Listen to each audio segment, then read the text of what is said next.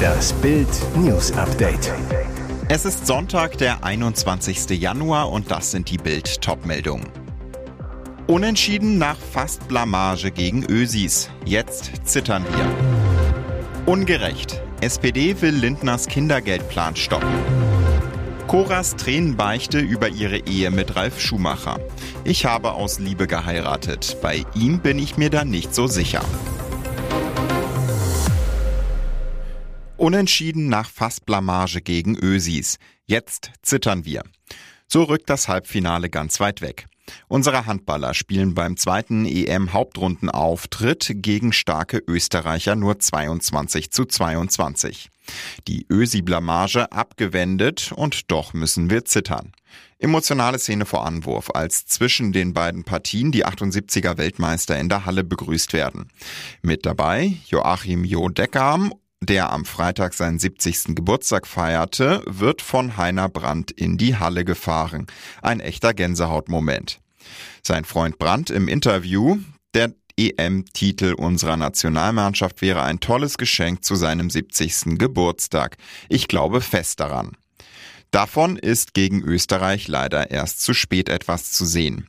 Gegen die Überraschungsösis spielen Knorr und Co. eine erste Halbzeit zum Vergessen, machen zu viele einfache Fehler und liegen mit 11 zu 12 zurück. Am Ende kommt die Leistungssteigerung in der zweiten Halbzeit zu spät und Deutschland kann sich erst dank Last-Minute-Defensive das Unentschieden sichern. Bisher hatte Deutschland in Köln alle sechs Turnierspiele gewonnen. Erst kurz vor Schluss wenden unsere Jungs die Niederlage ab, halten die Ösis vom eigenen Tor weg. So nützt auch eine gute Ausgangslage vor dem Spiel nur wenig. Nach einem Sieg der Ungarn gegen Kroatien hätte das DHB-Team nur noch Österreich und Ungarn schlagen müssen, statt wie zuvor auch Kroatien. Jetzt müssen zwei Siege her. Und es heißt jetzt zittern. Ungerecht. SPD will Lindners Kindergeldplan stoppen. Gerade erst hat sich die Ampel nach langem Streit auf den Sparhaushalt 2024 geeinigt. Doch der Frieden hielt nicht lange. Jetzt bricht Zoff ums Kindergeld aus. Auslöser? Finanzminister Christian Lindner will nur die Kinderfreibeträge für Eltern mit hohen Einkommen erhöhen, nicht aber das Kindergeld für Eltern mit normalen Gehältern. Entsetzen in der SPD. Parteichef Lars Klingbeil schaltet sich ein und erteilt dem Lindner Plan in Bild eine klare Absage. Nur Familien mit sehr hohem Einkommen zu entlasten, halte ich für ungerecht. Gerade die arbeitende Mitte, also diejenigen, die jeden Tag aufstehen, ihr Einkommen hart erarbeiten und sich nebenbei um ihre Kinder, die Nachbarn und den Verein kümmern, sollten entlastet werden.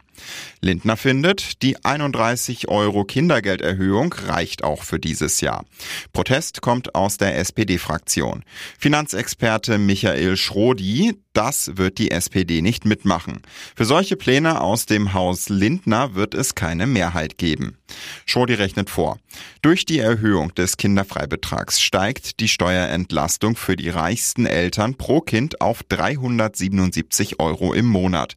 Das ist ein Plus von 23 Euro. Da ist eine entsprechende Kindergelderhöhung Pflicht. Was Lindner davor habe, sei ein Sparprogramm an der falschen Seite. Wenn 380 Millionen für die zusätzliche Entlastung der reichsten Eltern da sind, dann hat er auch das Geld für eine Kindergelderhöhung. Coras Tränenbeichte über ihre Ehe mit Ralf Schumacher. Ich habe aus Liebe geheiratet, bei ihm bin ich mir nicht so sicher. Hier fahren die Gefühle Achterbahn. Tag zwei im Dschungel und schon liegen die Nerven blank. Gestern noch strahlte Cora Schumacher über beide Ohren und packte ihre Affäre mit Olli Pocher aus. Amor traf sie anscheinend mitten ins Herz. Sie gestand, ich bin verknallt. Die Verliebtheitsgefühle werden am Samstagabend jedoch von Verbitterung abgelöst. Als Sarah Kern von Cora wissen will, war dein Mann deine größte Liebe, erzählt die von Ex-Mann Ralf. Er war ihre Sandkastenliebe an seinen Gefühlen, aber zweifelt Cora. Ich habe ihn aus Liebe geheiratet, bei ihm bin ich mir da nicht ganz so sicher. Eine Bilderbuchehe scheint es zwischen den beiden nicht gegeben zu haben. Ich war immer ehrlich zu ihm. Andersrum würde ich sagen, nein. In dieser langen Zeit bin ich oft klein gemacht worden. Da waren Sachen wie, kannst du dich nicht mal vernünftig anziehen? Mehr möchte sie aber nicht erzählen und erwähnt eine Verschwiegenheitserklärung. Ich möchte das Thema gar nicht so groß machen. So etwas verletzt halt einfach. Deshalb rede ich darüber nicht so in der Öffentlichkeit, weil ich nicht verletzt werden möchte. Defensive eine einzige Baustelle. Abwehralarm bei Bayern. Vorne Kane, hinten Chaos. Die Abwehr bereitet Bayern-Trainer Thomas Tuchel große Sorgen. Schon in der Hinrunde war die Defensive das ständige Alarmthema beim Rekordmeister. Zehn Verletzungen zogen sich die Defensivstars des Rekordmeisters insgesamt zu. Mittelfeldstar Leon Goretzka musste sogar in der Innenverteidigung aushelfen. Und jetzt, nach dem fünftägigen Trainingslager in Faro in Portugal, ist die Personaldecke in der Abwehr weiterhin verdammt dünn. Zwar verpflichteten die Münchner vor der Algarve-Anreise Kane-Kumpel Eric Dyer aus Tottenham per Rückkehrleihe mit Option auf einen Vertrag bis 2025, doch der Engländer reiste nach nur drei Einheiten und einer Runde Golf im Luxusressort Quinta do Lago wieder ab, wegen der Geburt seines ersten Kindes. Gegen Bremen wird Dyer wohl wieder dabei sein, nachdem er am Freitag mit der Mannschaft trainieren konnte. Obwohl er nicht eingespielt ist mit seinen neuen Kollegen, könnte er auch gleich in der Innenverteidigung gebraucht werden, neben Dayot Upamecano. Tuchels Lieblingsverteidiger Min Jae Kim fehlt seit Anfang des Jahres. Der Südkoreaner spielt momentan beim Asien Cup. Matthijs de Ligt zog sich am Montag eine Kapselblessur im linken Knie zu, schon die vierte Verletzung in dieser Saison. Es drohte ein Ausfall für das Bremen-Spiel, nun gibt es nach einem Belastungstest am Freitag aber wieder Hoffnung, sogar auch für die Startelf. Und jetzt weitere wichtige Meldungen des Tages vom Bild Newsdesk.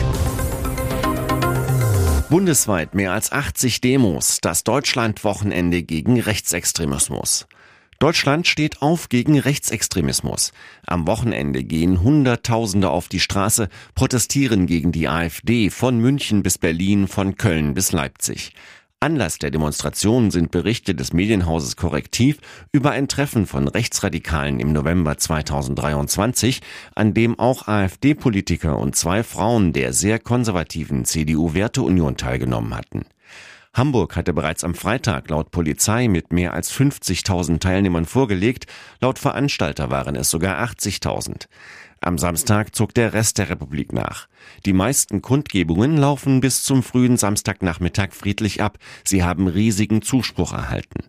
In Frankfurt-Main zählte die Polizei bei der größten Protestaktion Hessens unter dem Motto Demokratie verteidigen auf dem Frankfurter Römerberg und Paulsplatz etwa 35.000 Menschen. Die Stimmung friedlich. Etwa 2800 Teilnehmer und damit deutlich mehr als ursprünglich erwartet versammelten sich in Limburg. Aufgerufen zu der dortigen Demonstration hatte ein breites Bündnis aus Gewerkschaften, Parteien und Jugendverbänden. Mehr Infos zum Demo-Wochenende lesen Sie auf Bild.de.